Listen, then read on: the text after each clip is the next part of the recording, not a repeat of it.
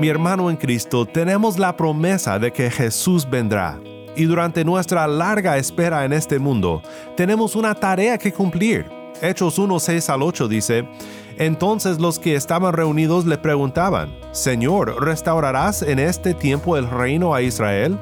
Jesús les contestó, No les corresponde a ustedes saber los tiempos ni las épocas que el Padre ha fijado con su propia autoridad pero recibirán poder cuando el Espíritu Santo venga sobre ustedes, y serán mis testigos en Jerusalén, en toda Judea y Samaria, y hasta los confines de la tierra.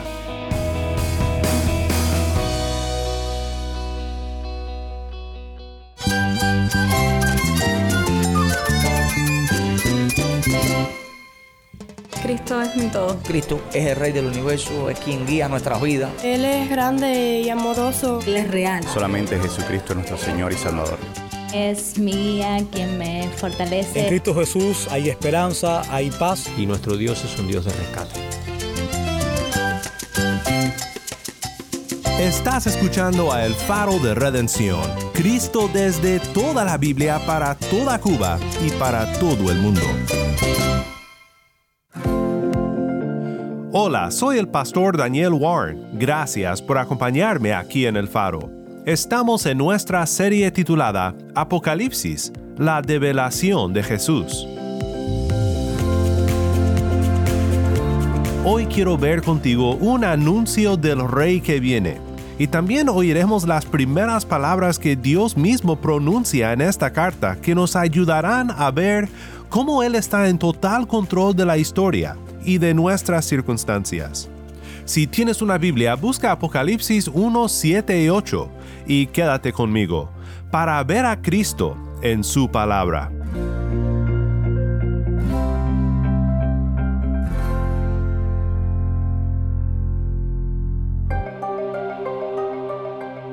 La revelación de Jesucristo que Dios le dio para mostrar a sus siervos las cosas que deben suceder pronto. Él la dio a conocer enviándola por medio de su ángel a su siervo Juan, quien dio testimonio de la palabra de Dios y del testimonio de Jesucristo, y de todo lo que vio. Bienaventurado el que lee y los que oyen las palabras de la profecía, y guardan las cosas que están escritas en ella, porque el tiempo está cerca. Juan, a las siete iglesias que están en Asia, gracia y paz a ustedes, de parte de aquel que es y que era y que ha de venir, y de parte de los siete espíritus que están dentro de su trono, y de parte de Jesucristo, el testigo fiel, el primogénito de los muertos y el soberano de los reyes de la tierra, al que nos ama y nos libertó de nuestros pecados con su sangre, e hizo de nosotros un reino, sacerdotes para Dios, su Padre. A Él sea la gloria y el dominio por los siglos de los siglos. Amén. Él viene con las nubes, y todo ojo lo verá, aun los que lo traspasaron, y todas las tribus de la tierra harán lamentación por Él. Sí, amén. Yo soy el Alfa y la Omega, dice el Señor Dios, el que es y que era y que ha de venir, el Todopoderoso.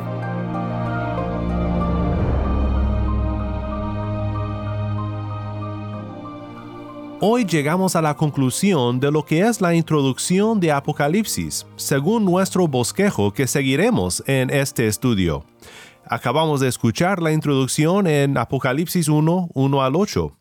Quiero volver a leer el bosquejo para que no se nos olvide.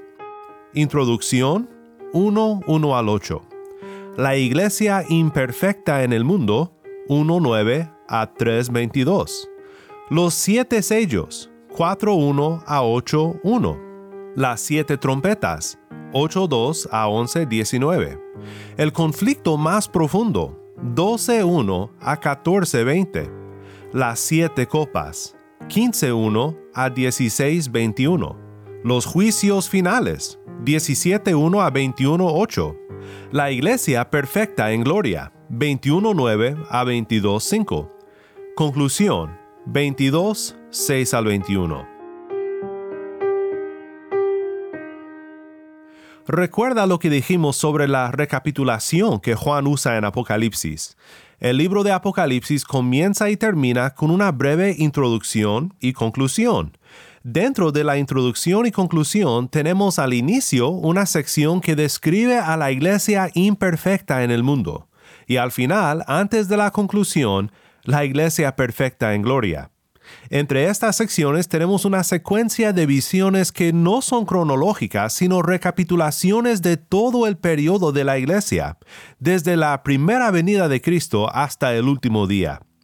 Muy bien, pues ya hemos visto muchas cosas en este primer capítulo que son de ánimo para nuestra fe, como la bendición prometida a quien oiga y guarde la revelación de Dios en Apocalipsis, dejando que la perspectiva de Apocalipsis expanda nuestros horizontes para contemplar a Dios y su obra, aun en momentos cuando nos es difícil tener fe en Él hemos visto el maravilloso Dios Trinitario y todo el consuelo que nos ofrece la descripción de cada miembro de la Trinidad en el saludo de Juan a las siete iglesias.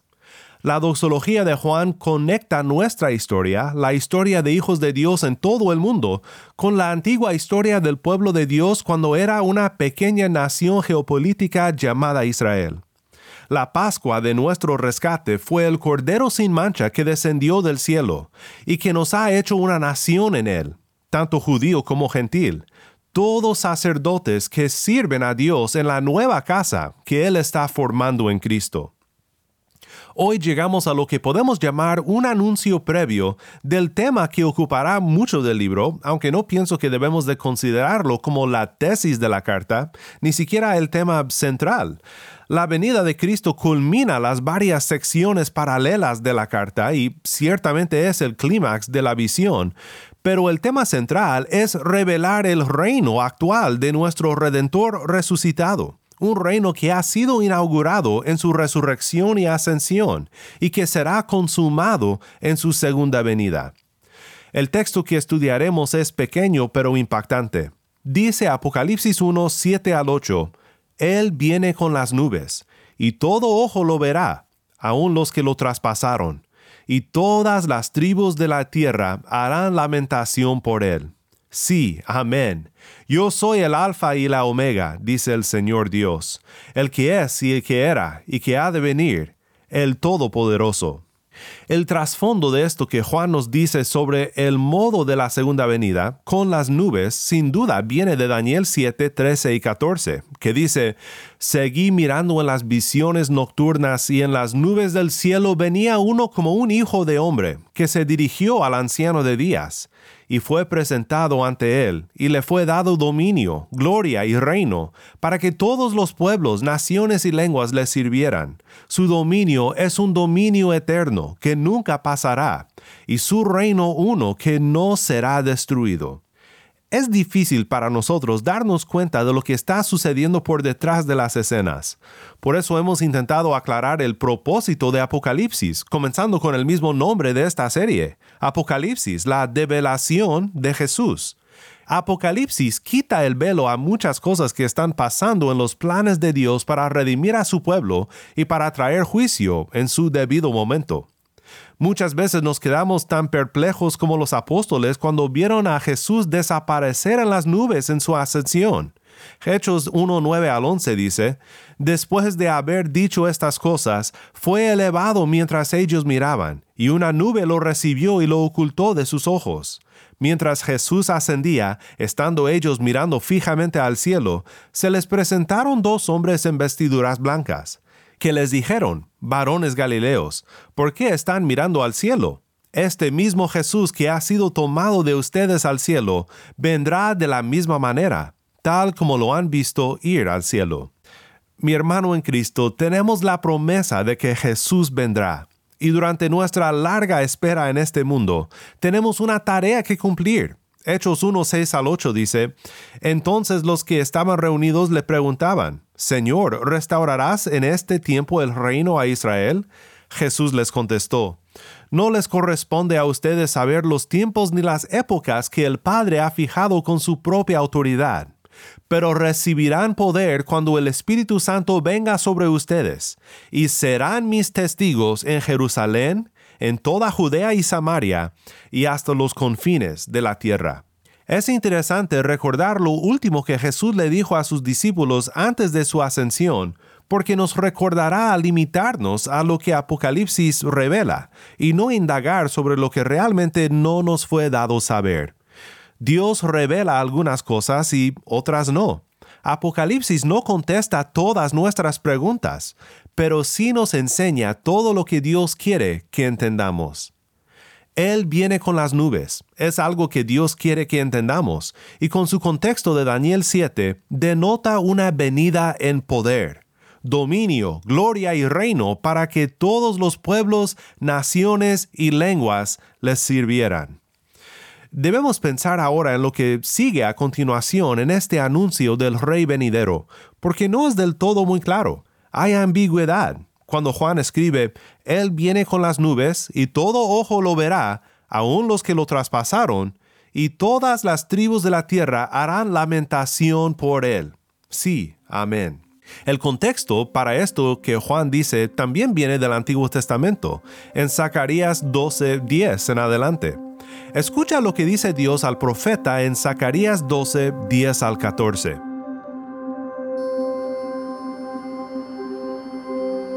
Y derramaré sobre la casa de David y sobre los habitantes de Jerusalén el espíritu de gracia y de súplica. Y me mirarán a mí, a quien han traspasado, y se lamentarán por él, como quien se lamenta por un hijo único, y llorarán por él, como se llora por un primogénito.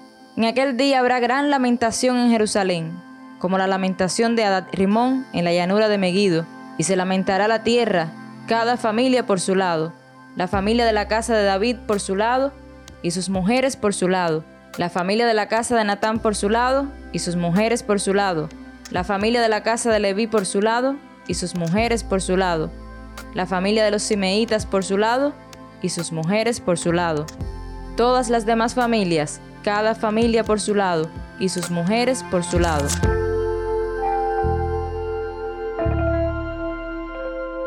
Es muy interesante cómo Juan en los pocos versículos que hemos leído hasta ahora ha conectado a nuestra historia como iglesia del Señor Jesús con su antiguo pueblo Israel. En Zacarías tenemos una escena del llanto de un corazón arrepentido. Pero el uso de Juan es ambiguo. Él viene con las nubes y todo ojo lo verá, aun los que lo traspasaron, y todas las tribus de la tierra harán lamentación por él lamentación por Él, o sea, por Cristo, nos indica la posibilidad de que éste sea un llanto de arrepentimiento. Por otro lado, esto sucederá cuando Cristo regrese, un evento que será público y visto por todos, y será muy tarde para el arrepentimiento, según lo que conocemos de la venida de Cristo. Segunda de Tesalonicenses 1, 6 al 10 describe la escena de la siguiente manera.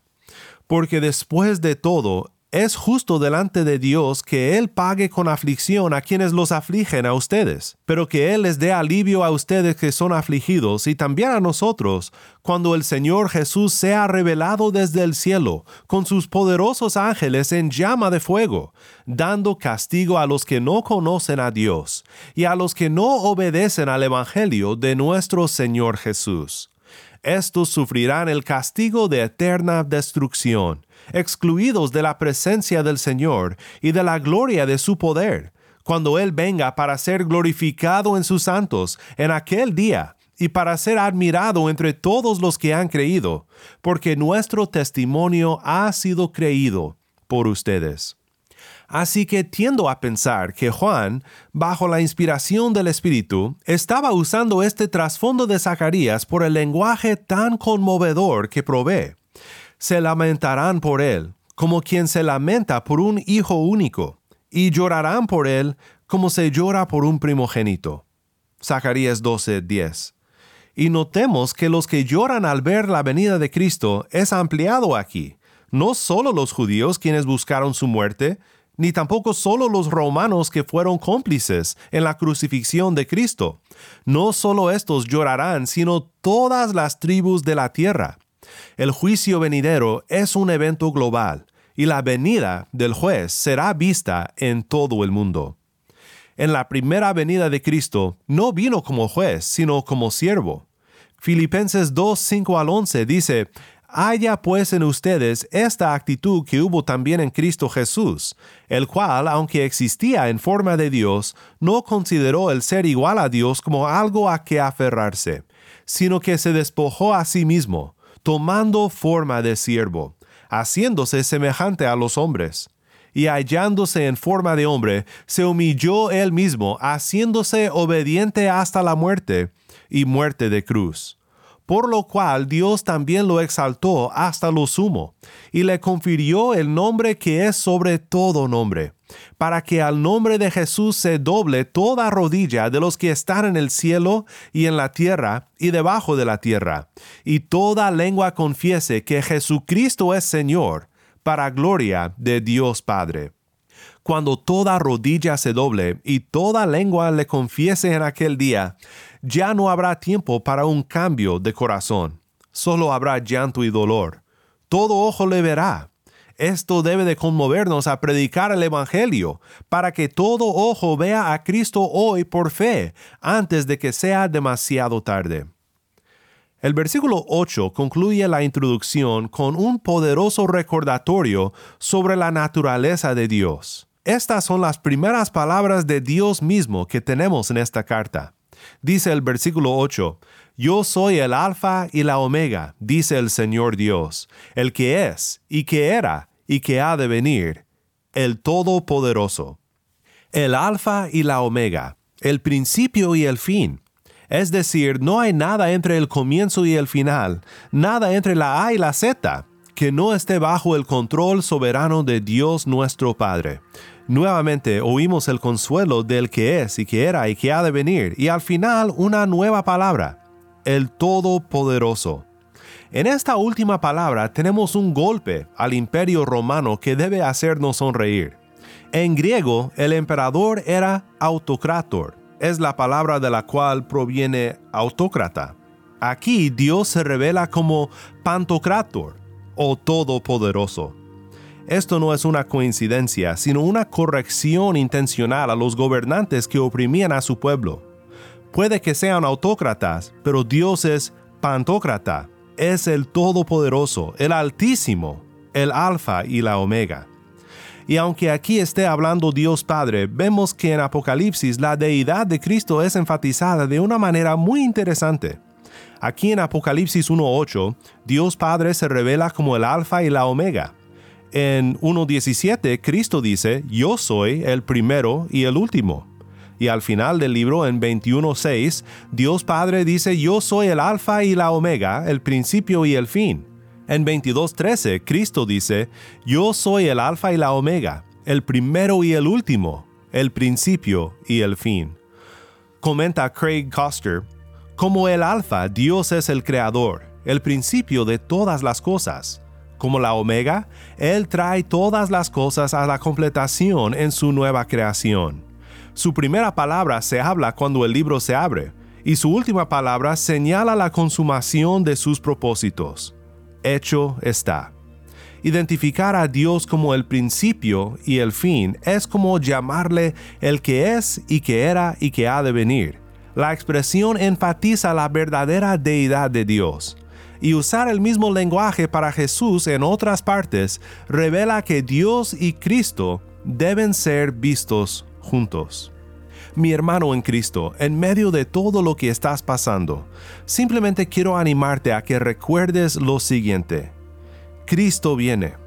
No viene en secreto, sino públicamente.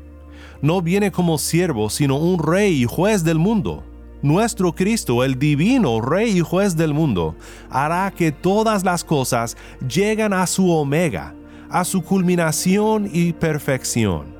Esto debe de animarnos todos los días y debe de conmovernos a anunciar y adorar al Rey Jesús.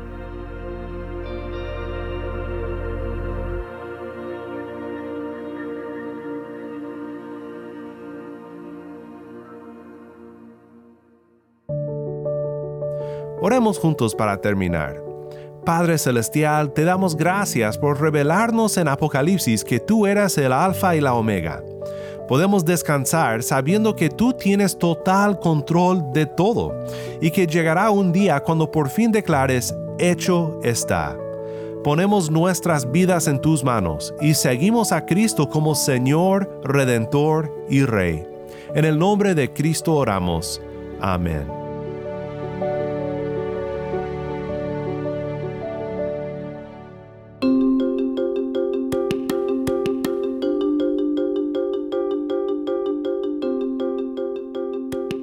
Faro de Redención como programa radial fue ideado para Cuba, pero ha crecido a un nivel global y si estás en sintonía fuera de Cuba, te agradezco por pasar estos tiempos con nosotros estudiando temas que nos fortalecen en nuestra fe y en nuestro caminar cristiano.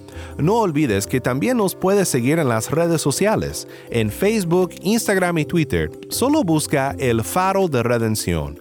Allí encontrarás más contenido durante la semana para animarte en tu fe y para mantenerte informado sobre el ministerio del Faro.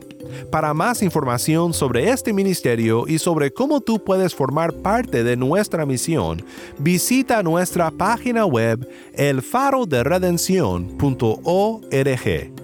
elfaroderedención.org.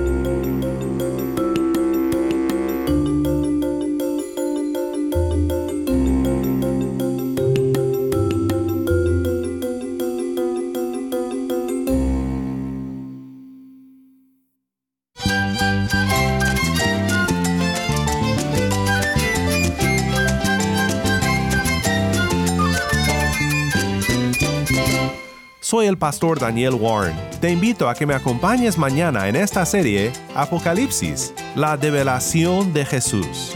La luz de Cristo desde toda la Biblia, para toda Cuba y para todo el mundo, aquí en el faro de redención.